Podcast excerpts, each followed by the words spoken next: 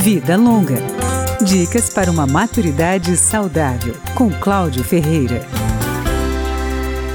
A nevralgia do trigêmeo é uma alteração anatômica que comprime o nervo responsável pela sensibilidade da face. Muitas vezes, o problema é confundido com uma dor de dente, mas o tratamento é neurológico e não odontológico. O neurocirurgião Henrique Lira descreve como a doença se manifesta.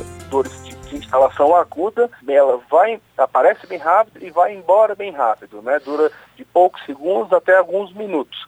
Geralmente são provocados por estímulos táteis, né? Estímulos não nocivos, vamos dizer assim, como tocar o rosto, jogar água fria, escovar os dentes, alimentação, e o paciente sente uma dor em agulhada ou em choque. O diagnóstico é feito a partir da avaliação neurológica, que exclui doenças como esclerose múltipla e tumores no cérebro que podem comprimir o nervo. O tratamento é feito com medicamentos anticonvulsivantes.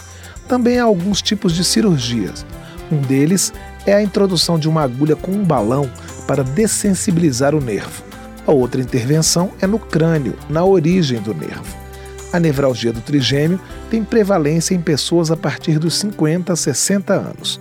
O neurocirurgião Henrique Lira explica. Como existe uma alteração estrutural da bainha de melina, né, que é o encapamento desse nervo, é, a gente espera que essas alterações estruturais elas começam a se tornar mais crescentes com o avançar da idade. Em geral, a doença atinge só um dos lados do rosto. A pessoa sente dor nos dentes ou na bochecha. São várias crises ao longo do dia umas mais intensas, outras mais brandas. A boa notícia é que a maioria dos pacientes tem um controle satisfatório das crises com os remédios, preservando a qualidade de vida.